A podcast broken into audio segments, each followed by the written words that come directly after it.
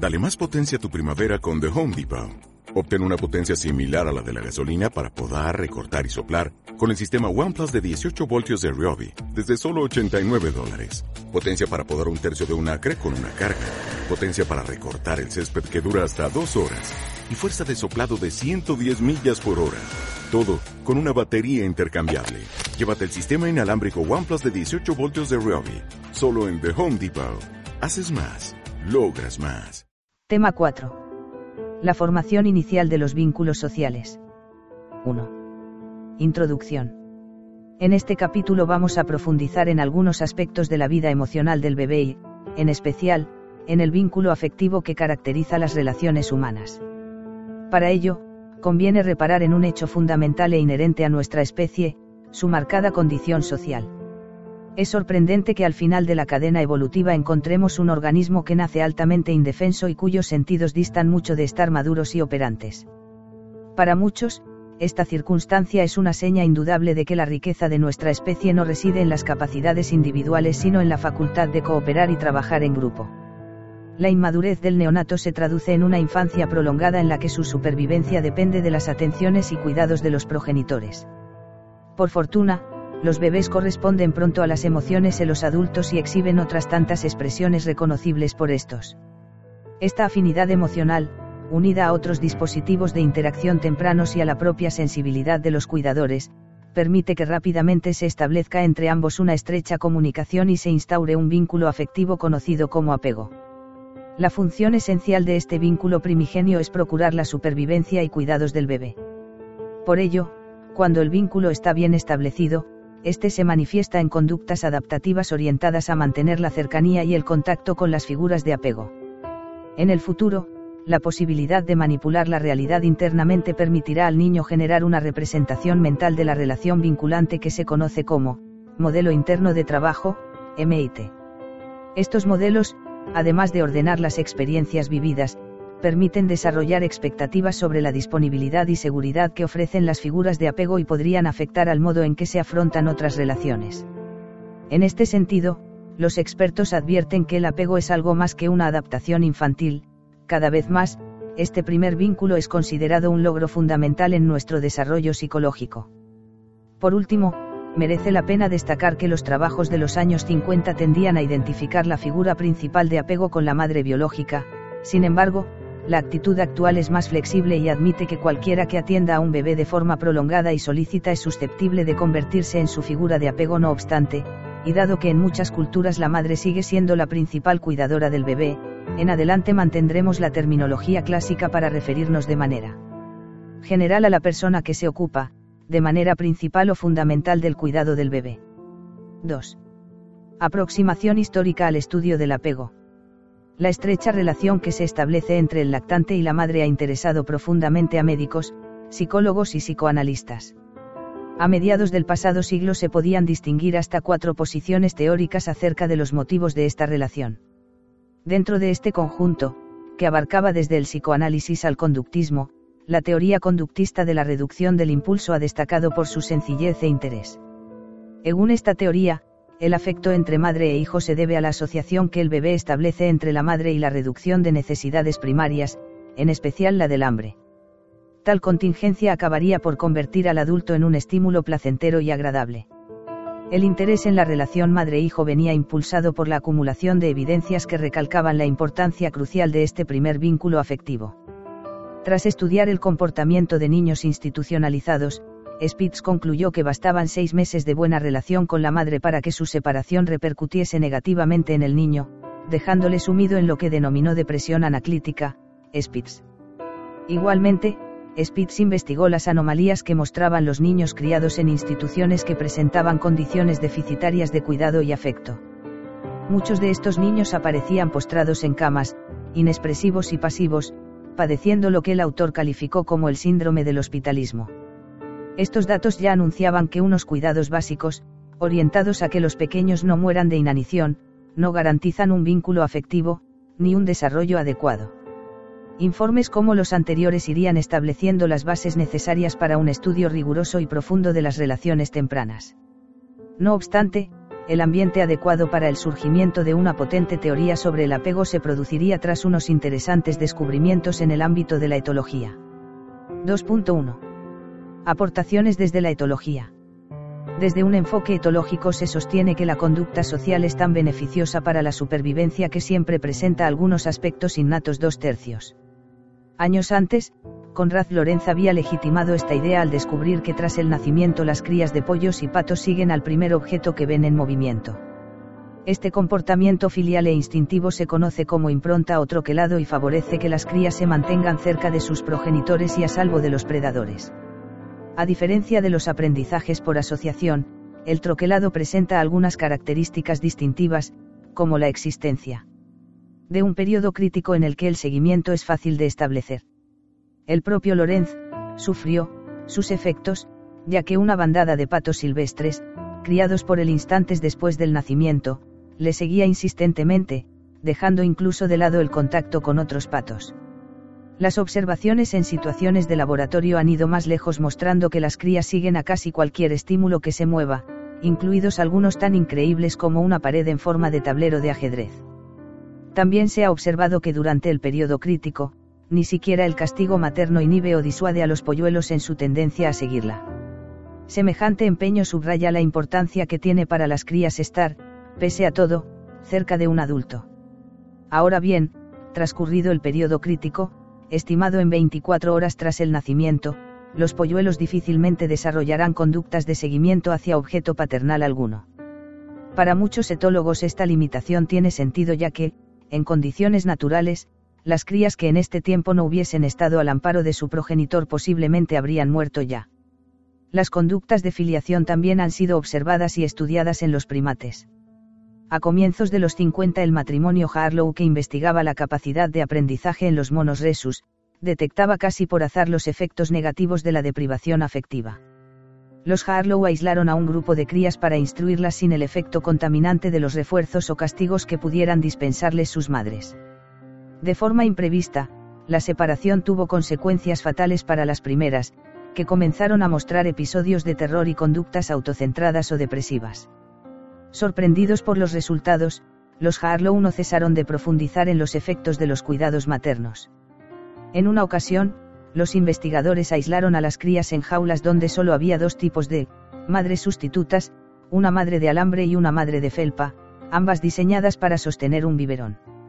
Aunque en algunos casos la comida era dispensada por la madre de alambre y en otros por la madre de felpa, todas las crías mostraron una clara preferencia por la madre de felpa, y siempre era ella a la que acudían cuando se sentían atemorizadas, Harlow y Harlow, 1962. Con estos datos, los Harlow concluyeron que si existe alguna conducta instintiva en los monos, ésta se dirige hacia la búsqueda de afecto y protección, y no de comida. Sus siguientes trabajos confirmaron la existencia de complejas pautas de filiación entre los monos.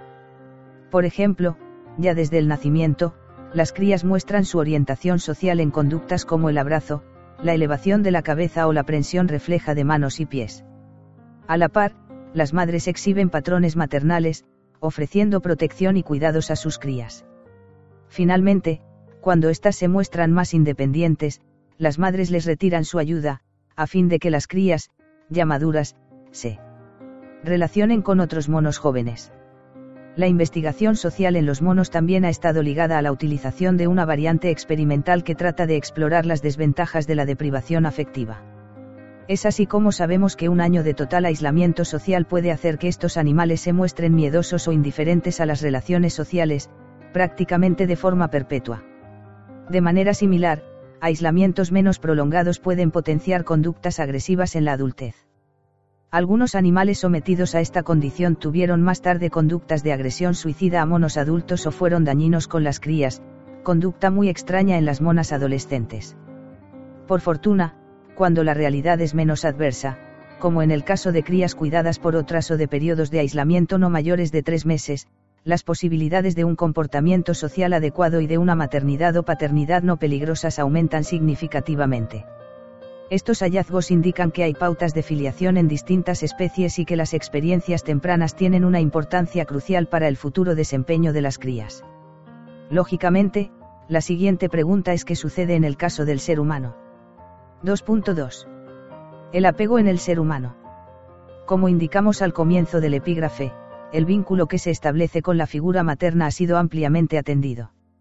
La hipótesis que justifica esta relación por la satisfacción de necesidades primarias ha sido una de las explicaciones con mayor difusión, pero no la única. A continuación veremos las propuestas que se han hecho desde el psicoanálisis y desde la etología. A. Hipótesis propuestas por los psicoanalistas. Los modelos vinculados al psicoanálisis ofrecen una visión muy enriquecedora de la relación madre-hijo. En general se defiende que la calidad de la interacción madre-hijo tiene, por una parte, un efecto decisivo en el desarrollo posterior de la personalidad del sujeto y, por otra, proporciona la seguridad emocional necesaria para la exploración del medio ambiente y el desarrollo cognitivo. No obstante, la naturaleza y origen de este vínculo afectivo son aún asuntos a debate, donde las posiciones de los psicoanalistas no son muy unánimes. En el año 1926 el padre del psicoanálisis, Sigmund Freud, publica Inhibición, Síntoma y Angustia, ensayo en el cual no manifiesta ninguna predisposición a aceptar la existencia de respuestas primarias de seguimiento que fueran susceptibles de establecer un vínculo entre la madre y el bebé, la angustia era la única reacción emergente. Repetidas situaciones de satisfacción crean luego el objeto materno, que al emerger la necesidad recibe una intensa carga, a la cual hemos de calificar de carga de anhelo. El niño, anhela, la presencia de la madre que ha de satisfacer sus necesidades.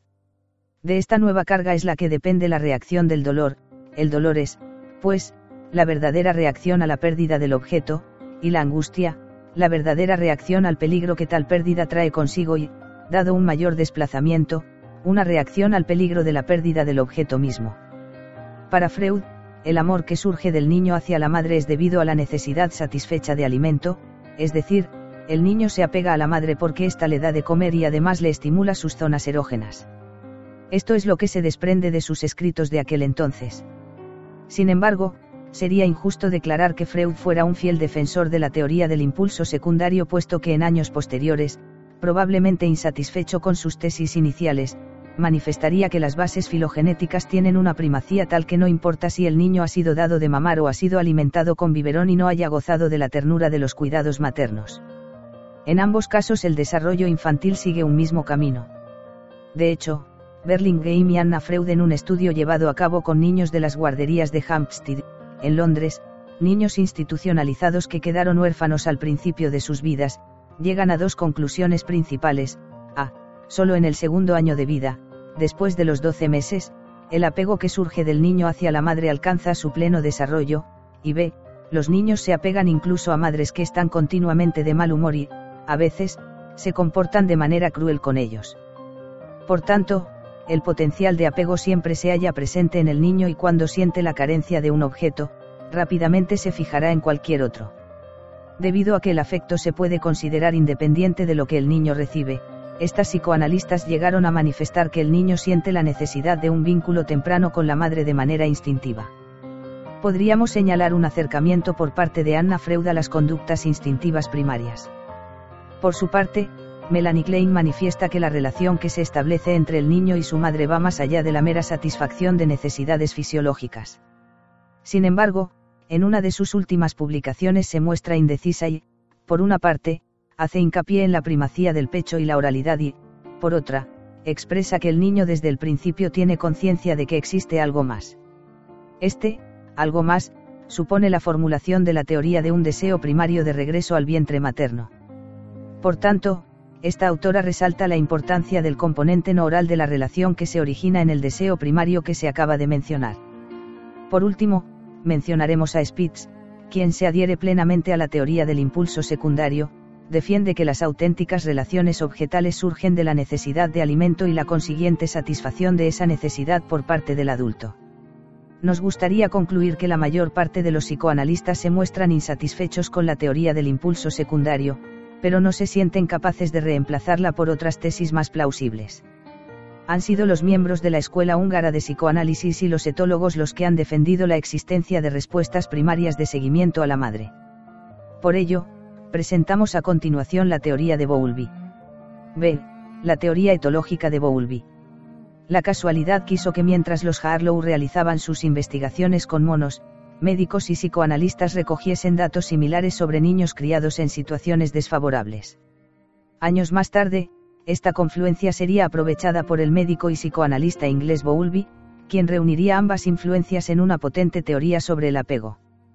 Tras la Segunda Guerra Mundial, Bowlby recibió el encargo de trabajar con niños afectados por graves problemas emocionales, todos ellos con el atributo común de unos malos o inexistentes vínculos familiares.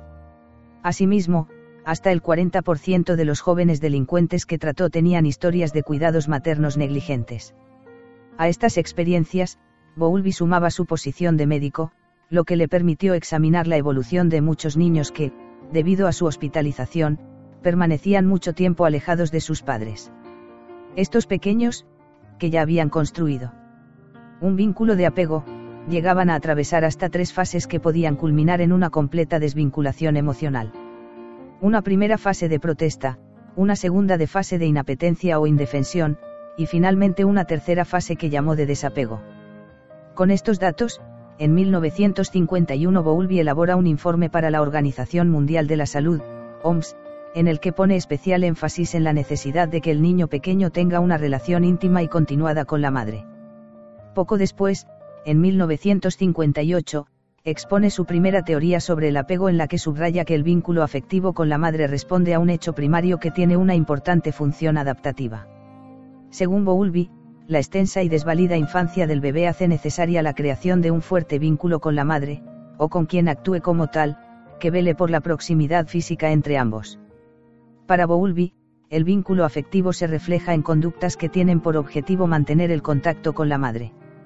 Dichas conductas pueden variar en función del nivel de desarrollo del niño, por ejemplo, mientras el bebé puede sentir la necesidad de tener a la madre en su campo de visión, el adolescente puede manifestar su apego por vías más sutiles, no obstante, el objetivo del contacto y la proximidad permanece inalterado. En 1958 Bowlby también elabora un modelo en el que muestra cómo este vínculo se construye a partir de unos primeros dispositivos que predisponen al bebé hacia el contacto social, como la succión, el llanto, la sonrisa, el seguimiento visual, o la tendencia a la adhesión. Según el autor, la respuesta sensible del adulto hace posible que estas conductas se desarrollen hasta dar paso, ya en el segundo año de vida, a las conductas prototípicas de apego, en especial, la búsqueda de la proximidad física con la madre. En 1969, Bowlby profundiza en este modelo y entre otros aspectos destaca cómo entre los 9 y los 18 meses el bebé incorpora nuevos sistemas de actuación dirigidos al objetivo de mantener la proximidad de la madre.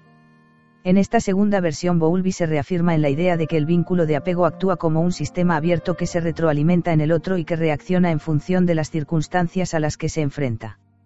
En este marco, la alimentación es una conducta más, pero no es la clave de la relación vinculante.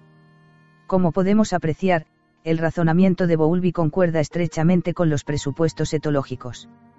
La defensa de la función adaptativa del apego y el reconocimiento, cuando menos, de unos sistemas de actuación que ya desde la biología nos predisponen a relacionarnos con los otros, dan fe de esta afinidad. A continuación, nos alejamos momentáneamente de la investigación del apego para detenernos en algunos de los mecanismos que hacen posibles las primeras tomas de contacto entre el bebé y sus cuidadores. 3. La orientación social y emocional del bebé en el momento del nacimiento. La orientación interpersonal del bebé es crucial en la construcción de un puente comunicativo y afectivo con el adulto. Como sabemos, al comienzo de la vida, el bebé dispone de ciertas inclinaciones biológicas que aseguran su condición social. Por ejemplo, con solo minutos de vida los bebés imitan los movimientos labiales de los adultos, prefieren mirar sus rostros antes que cualquier otro estímulo y, se orientan y calman con nuestras voces. A lo anterior se suman otros tantos mecanismos orientados al exterior social como el llanto, la sonrisa, la imitación refleja cuatro o las pausas en la succión. En definitiva, prácticamente desde el momento del nacimiento, el bebé exhibe ciertos mecanismos que solo tienen sentido si hay un otro que los interpreta. En este conjunto de adaptaciones sociales, la facultad expresiva del bebé se ha destacado como un elemento clave en la creación de un marco comunicativo y afectivo con el adulto. Por su relevancia, en los siguientes epígrafes abordamos algunos estudios clásicos que nos ayudarán a entender el papel de las emociones en la interacción social temprana. 3.1. Apuntes sobre las expresiones emocionales. En su libro La expresión de las emociones en los animales y en el hombre, Darwin planteó que la expresión de sentimientos básicos como la ira, la alegría, el miedo, el enfado o la sorpresa, mantiene un vínculo biológico con dichos estados emocionales. Según Darwin, esta unión se habría forjado a lo largo de la evolución y explicaría por qué culturas muy diferentes producen e interpretan dichas expresiones de forma similar. Todos están de acuerdo en que las principales acciones expresivas que exhiben los hombres y los animales inferiores son ahora innatas o heredadas, es decir, que no han sido aprendidas por el individuo. Muchas de ellas tienen tan poco que ver con el aprendizaje y la imitación que están por completo fuera del alcance de nuestro control desde los primeros días y a lo largo de toda la vida. Estudios modernos han corroborado la similitud expresiva que mantienen culturas muy distintas.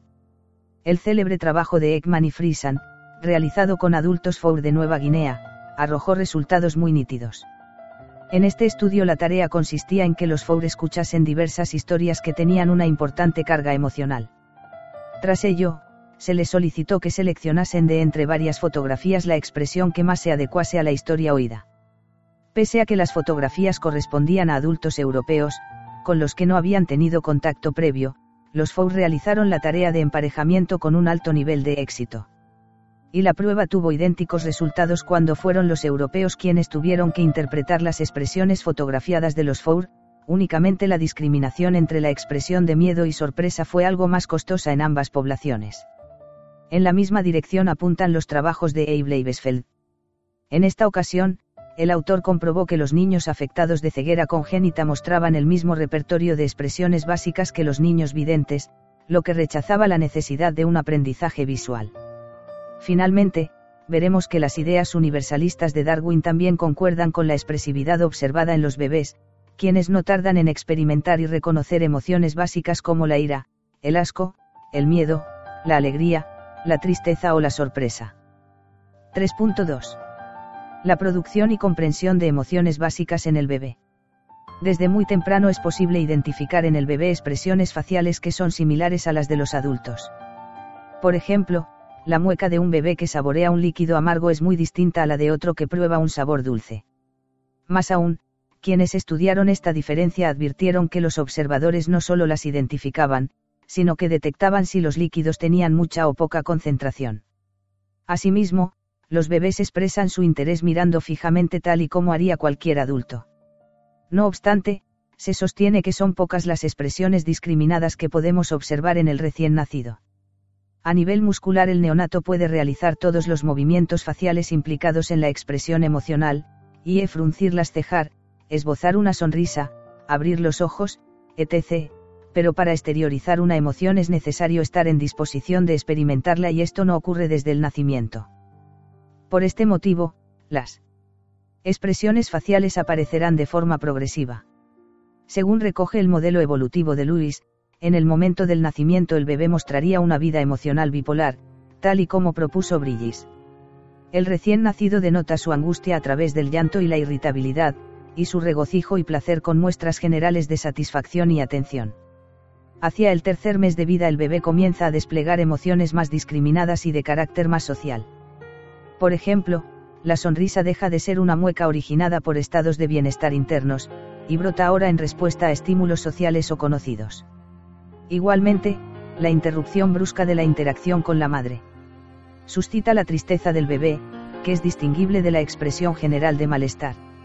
A la par, el llanto puede empezar a ser una forma de reclamar la atención del otro. También hacia los tres meses podemos observar los primeros síntomas de indignación, aunque la expresión de cólera o enfado emerge de forma más nítida entre el cuarto y el sexto mes de vida.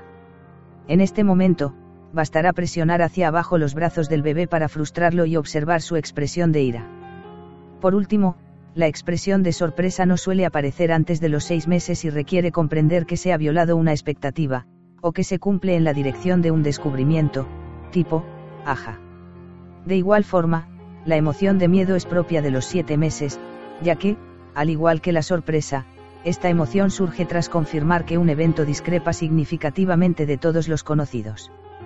Como resultado, hacia los 8 o 9 meses podemos observar en el bebé un amplio repertorio de expresiones emocionales como el asco, la alegría, la tristeza, la ira, la sorpresa y el miedo, cuya conexión con la emoción vivida parece tener una base innata. Los datos sobre comprensión emocional en bebés también refuerzan la posición innatista de Darwin. Estudios basados en el paradigma de habituación prueban que el tiempo de fijación visual de los bebés aumenta tras presentarles una expresión emocional nueva. Es decir, apuntan que los bebés distinguen, y reaccionan con aumentos de atención, a los rasgos de las diferentes expresiones emocionales. No obstante, como señalan Pardo y Martín del Campo, los estudios que utilizan estos métodos no aseguran que el niño conozca el significado de dichas emociones. En cambio, este conocimiento más profundo sí se puso de manifiesto en el estudio de Javaland y Lelvica, 1987, realizado con niños de tan solo 10 semanas. En él se pedía a distintas madres que adoptaran la expresión y el tono de voz adecuado a tres emociones concretas, alegría, tristeza y enfado, grabándose las reacciones inmediatas de sus bebés. Pues bien, en todos los casos, los niños respondieron de forma congruente. Ante la alegría se mostraron alegres, ante la tristeza succionaban o movían los labios y ante su enfado se enfadaban o se quedaban inmóviles. Curiosamente, la estabilidad de este fenómeno permite que las observaciones de Havaland y Lelvica sean muy similares a las que en su día efectuase Darwin sobre su hijo. Cuando tenía cinco meses pareció entender una expresión y tono de voz compungidos. A los pocos días de haber cumplido seis meses, su niñera simuló que lloraba y vi que como su rostro adquiría al instante una expresión melancólica, con los ángulos de la boca muy dirigidos hacia abajo. Ahora bien, es difícil que este niño hubiera visto llorar a otro niño, y nunca vio llorar a ninguna persona adulta. Dudo además de que a una edad tan temprana hubiera podido razonar sobre la cuestión. Me parece pues que un sentimiento innato debe haberle dicho que el llanto simulado de su niñera expresaba pena, lo cual provocó su propia pena a través del instinto de simpatía. En conclusión, es posible afirmar que más allá de las diferencias culturales o de edad, hay un conjunto de expresiones básicas que se reflejan en el rostro y que son compartidas de manera universal. Esta herencia común permite que los bebés reaccionen de manera congruente a las emociones observadas en los otros, y respondan con acciones que no son una mera copia del gesto adulto. 4. Formación del apego en la primera infancia. Tras repasar la capacidad emocional del bebé, veamos ahora cómo este sistema infantil se adapta e interactúa con el complejo mundo de su cuidador. Como es predecible, la respuesta contingente y adecuada del adulto es la otra pieza esencial para que el sistema de interacción se despliegue convenientemente. En la formación del vínculo de apego, el modelo evolutivo de Bowlby contempla cuatro fases que acompaña de unas edades aproximadas.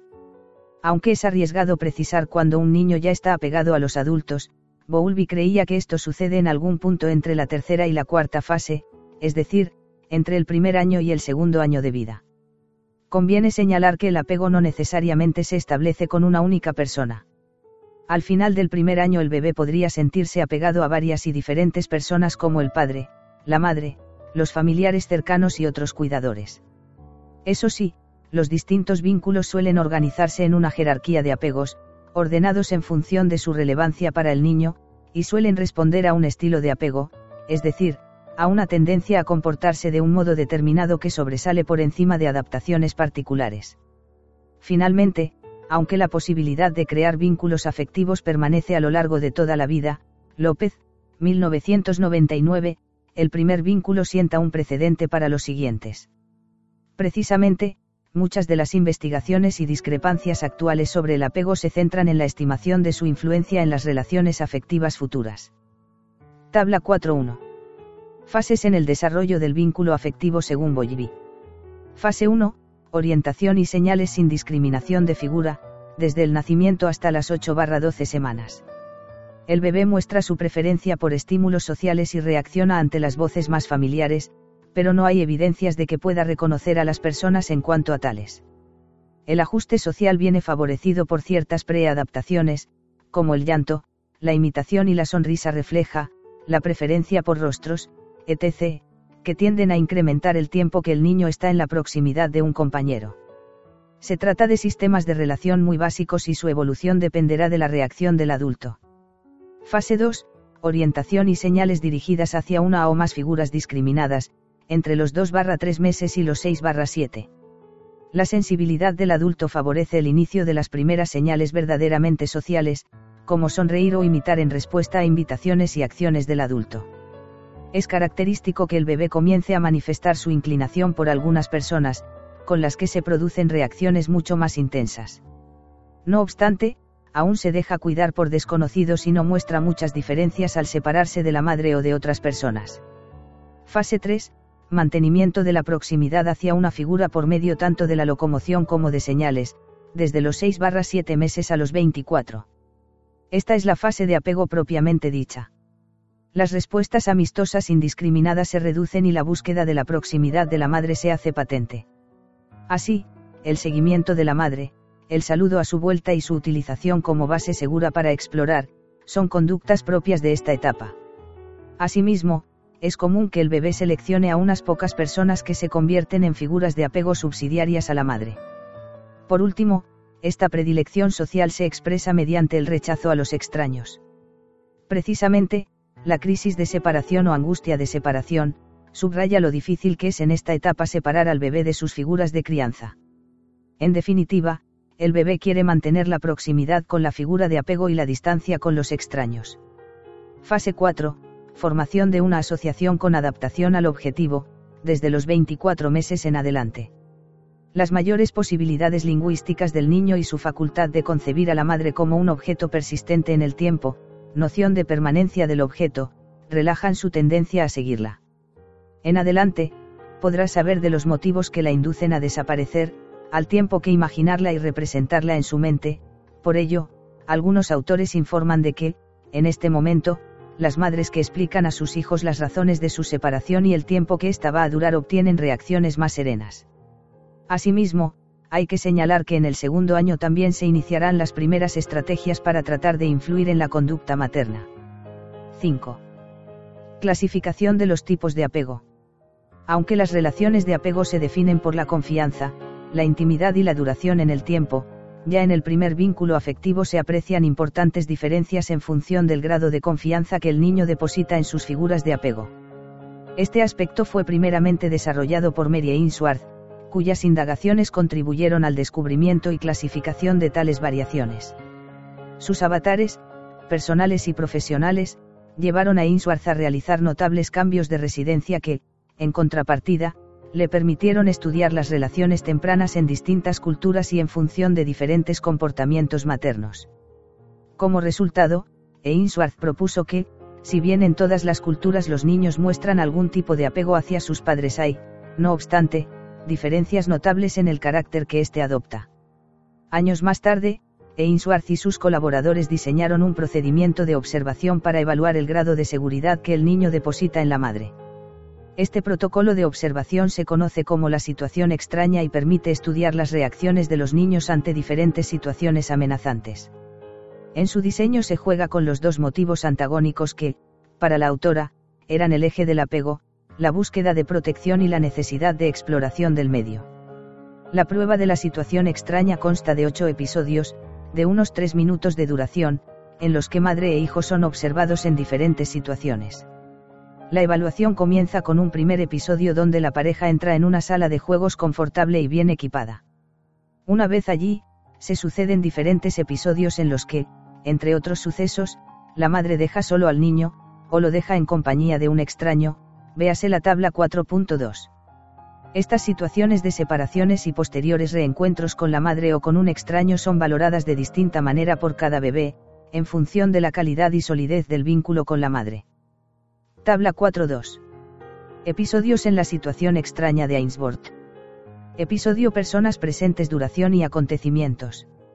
1 Madre y niño 30 segundos El experimentador introduce a la madre y al niño en la sala y se va.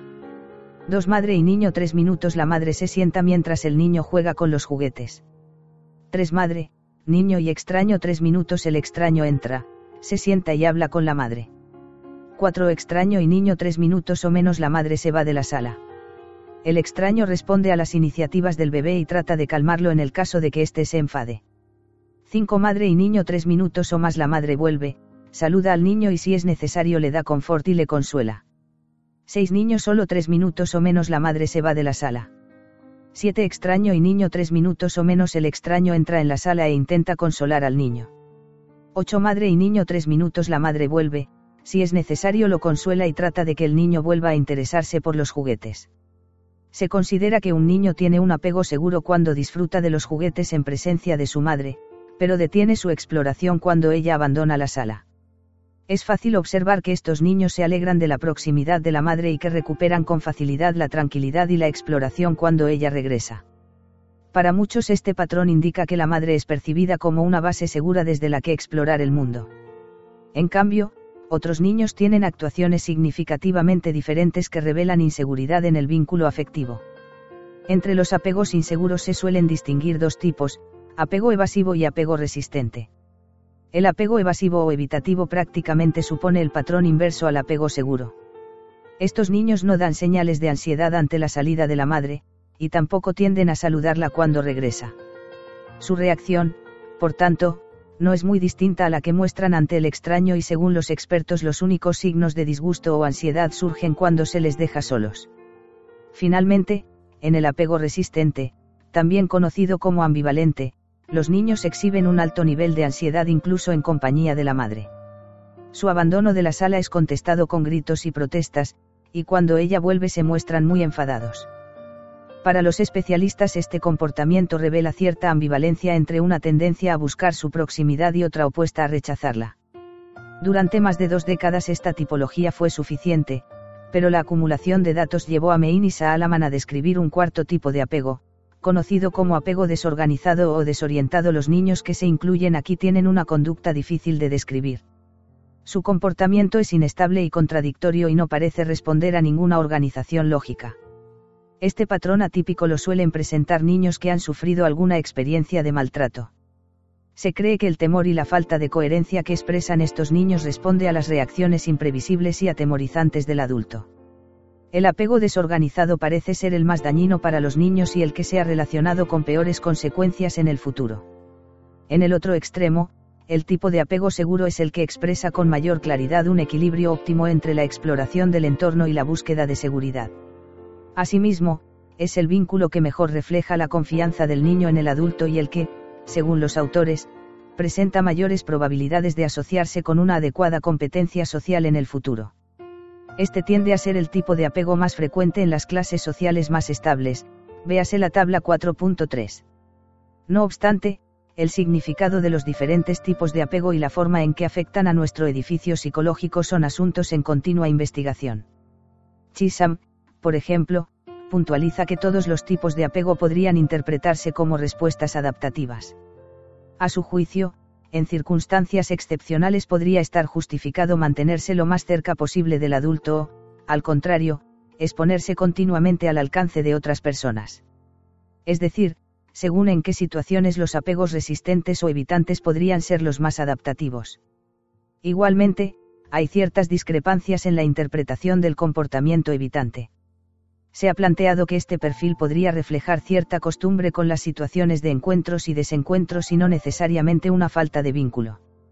Y más recientemente se ha cuestionado la impasibilidad inherente al tipo evitativo.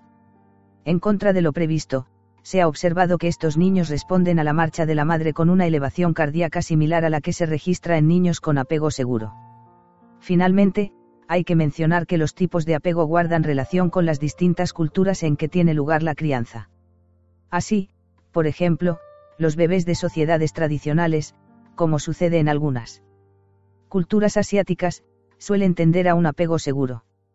En cambio, en algunas sociedades occidentales se promueven también los apegos evitativos, posiblemente en un intento de fomentar, desde temprano, la independencia de los más pequeños. Todo ello puede ser un buen ejemplo de cómo el macrosistema, y el sistema socioeconómico o cultural, puede influir en el ámbito familiar. 6. Factores que afectan a la formación del vínculo de apego. El estudio de los factores que inciden en la relación madre-hijo en los dos primeros años de vida ha sido otro tema recurrente de investigación. En general, suele admitirse que el perfil del bebé influye en su crianza, en especial, cuando éste presenta algún rasgo particular e infrecuente, por ejemplo, los bebés excepcionalmente apáticos o los excepcionalmente excitable suelen tener, respectivamente, mayores probabilidades de que su cuidador tienda a ignorarlos o a responder con exasperación. Bowlby explicaba que, si bien madre e hijo aportan a la relación variables biológicas y temperamentales, solo la primera incorpora elementos de su historia previa, sus valores culturales y sus expectativas sobre la crianza, atributos que hacen que su comportamiento resulte más variado e impredecible. Para ilustrar este punto Boul visita el estudio de Moss quien encontró que el modo en que las madres responden al llanto del hijo, en los tres primeros meses de vida, correlaciona con el tipo de ideas y sentimientos sobre la crianza expresados tres años antes. Igualmente, destaca el estudio de David y Apple donde se detecta que los niños siempre responden a las iniciativas de sus madres mientras éstas les corresponden en función de su propia idiosincrasia. Mario Marrone señalaba de esta forma las relaciones entre el vínculo afectivo y el comportamiento de la diada madre-hijo. Cada patrón de conducta tiene patrones definidos en la interacción diaria madre-hijo. La respuesta sensible que la madre ofrece de un modo continuo durante el primer año de vida del niño es el mejor predictor de la seguridad del apego del niño en ese primer año. Por otra parte, la actitud distante y la conducta de rechazo por parte del cuidador, particularmente en cuanto al contacto corporal con el niño, predicen un patrón de conducta evitativo. Parece existir evidencia clara de que los niños ambivalentes tienen madres inconstantes que también tienden a desalentar la autonomía y la independencia. Toda la cuestión de los estilos parentales disfuncionales como determinantes del apego inseguro y de la psicopatología, merece un estudio cuidadoso. De forma notable los trabajos de distintos autores convienen en que son las relaciones marcadas por la sensibilidad del adulto las que conducen, con mayor probabilidad, a un vínculo de apego firme. Dicha sensibilidad se refiere a la habilidad del adulto para responder de forma contingente y con la intensidad y cualidad adecuadas a las señales y demandas del bebé. Tras muchos estudios, esta parece ser la mejor fórmula para que el niño perciba a su alrededor un ambiente seguro y acogedor. Aunque ahora nos pueda parecer trivial, esta aportación contribuyó a sacudir la solidez de algunos mitos como el que resalta la importancia del tipo de alimentación, pecho frente a biberón, o la edad del destete. Según lo anterior, toda opción es buena siempre que no se descuide la sensibilidad hacia las señales del bebé. Finalmente, merece señalarse que cada día son más los estudios que se interesan por la relación de los bebés con sus padres, así como con otras figuras de crianza. En este sentido, la sensibilidad es una recomendación general para cualquiera que sea la figura principal de apego. 7. Los elementos del vínculo de apego. El vínculo afectivo posee un marcado carácter emocional que despierta en nosotros sentimientos de confianza o desconfianza, de estima o desestima, en función de cómo hayamos percibido la relación con las figuras de apego. Igualmente, la reacción a la pérdida de la madre o a su vuelta en la situación extraña de Ainsworth son algunos ejemplos de las distintas manifestaciones conductuales del apego, véase la tabla 4.4. Tabla 4.4. Manifestaciones conductuales del vínculo de apego. Búsqueda de la proximidad con la persona con la que se está vinculado. Resistencia a la separación, con síntomas de angustia ante la pérdida de la figura. Intentos por mantener un contacto sensorial privilegiado con la figura de apego. Uso de la figura de apego como apoyo desde el que poder explorar el mundo físico y social. Búsqueda de refugio y bienestar emocional en los momentos de tristeza, temor o malestar pero el vínculo afectivo también tiene un componente mental y quizá por ello menos evidente.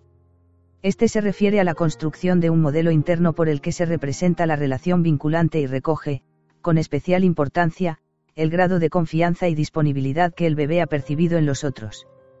Bowlby denominó a esta representación modelo interno de trabajo, MIT. Una característica inherente a los modelos mentales es su capacidad para generar expectativas sobre el futuro, así como para filtrar e integrar la información nueva. En definitiva, los modelos mentales ayudan al niño a dotar de significado a la realidad. De este modo, un modelo de apego seguro hará creer al niño que la persona amada estará siempre accesible y que su ayuda será incondicional. En cambio, en el peor de los casos, un niño puede creer que no merece ser amado y no tener expectativas de ayudas ajenas en caso de necesidad, por ejemplo, García Torres destaca la mayor incidencia en niños maltratados o abandonados de modelos mentales erróneos que incitan al niño a culparse de los castigos maternos o de los conflictos parentales. Por fortuna, se tiende a asumir que los modelos internos son dinámicos y están en continuo crecimiento en función de las relaciones afectivas que se tengan, lo que permite cierta flexibilidad. No obstante, la representación original de la relación vinculante actuará de base para futuras interpretaciones y su transformación absoluta no será un asunto banal.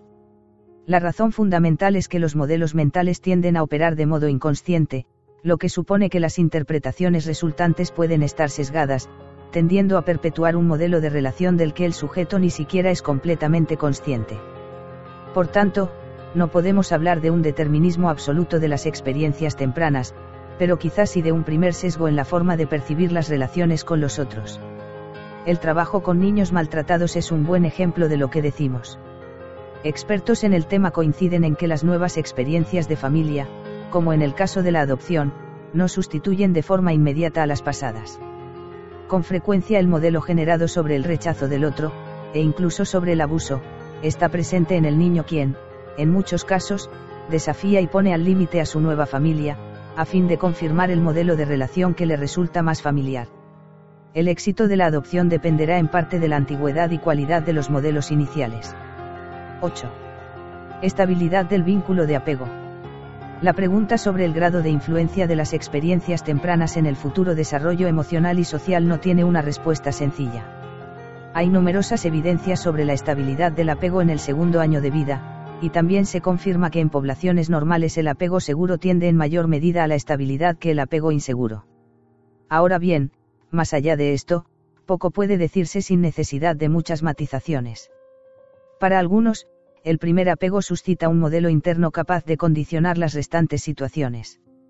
En consecuencia, es difícil escapar a un modo particular de entender las relaciones y que busca su propia perpetuación.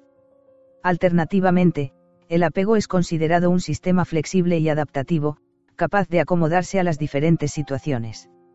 Según esto, los modelos internos de relación son múltiples y son revisados continuamente debido a la necesidad de adaptación a una realidad cambiante. Curiosamente, ambas posturas encuentran su lugar en los datos. Así, aunque, como media, el 72% de los adultos mantiene el estilo de apego que construyó en la infancia, el 28% restante lo modifica en función de cambios significativos en sus vidas. Por tanto, la continuidad encontrada puede atribuirse a la naturaleza estable del vínculo casi tanto como a la del ambiente. En este baile de fuerzas, Soufre ha sido uno de los defensores del modelo de continuidad. Según él, los niños con apegos inseguros tienden a generar hostilidad en los demás lo que, con mucha probabilidad, incita a los otros a reaccionar con agresividad, confirmando así el modelo original del niño. A la par, los niños con apego seguro suelen escoger como compañeros a quienes confirman sus expectativas de apoyo mutuo, lo que igualmente perpetúa su modelo de relación. El macroestudio longitudinal de Minneapolis reportó datos que respaldaban este modelo. Según este estudio, los pequeños que manifestaban un apego seguro a los 12 o 18 meses eran, años más tarde, descritos por sus profesores como más empáticos, socialmente más competentes y con más amigos que aquellos que tiempo atrás fueron clasificados como inseguros. Más aún, el seguimiento de algunos de estos niños mostró que las diferencias se seguían dando en la preadolescencia. En realidad, los indicios de continuidad en los modos de relación son muchos y variados, llegando a darse correlaciones entre el apego en los primeros años y el estilo de apego en las relaciones amorosas. La acumulación de datos que abogan por cierto continuismo ha fomentado la teoría de que los niños con apego evitante serán en el futuro adultos de contacto, frío, mientras que los niños ambivalentes serán con mayor probabilidad adultos emocionalmente inestables. Sin embargo, sería incorrecto quedarse solo con estos datos y no considerar otros. También son numerosos los estudios que encuentran que los tipos de apego cambian en función de experiencias significativas. LAM figura en la lista de quienes enfatizan que cualquier cambio que afecte de forma severa y constante a las formas de relación podría ocasionar cambios en el apego de los hijos.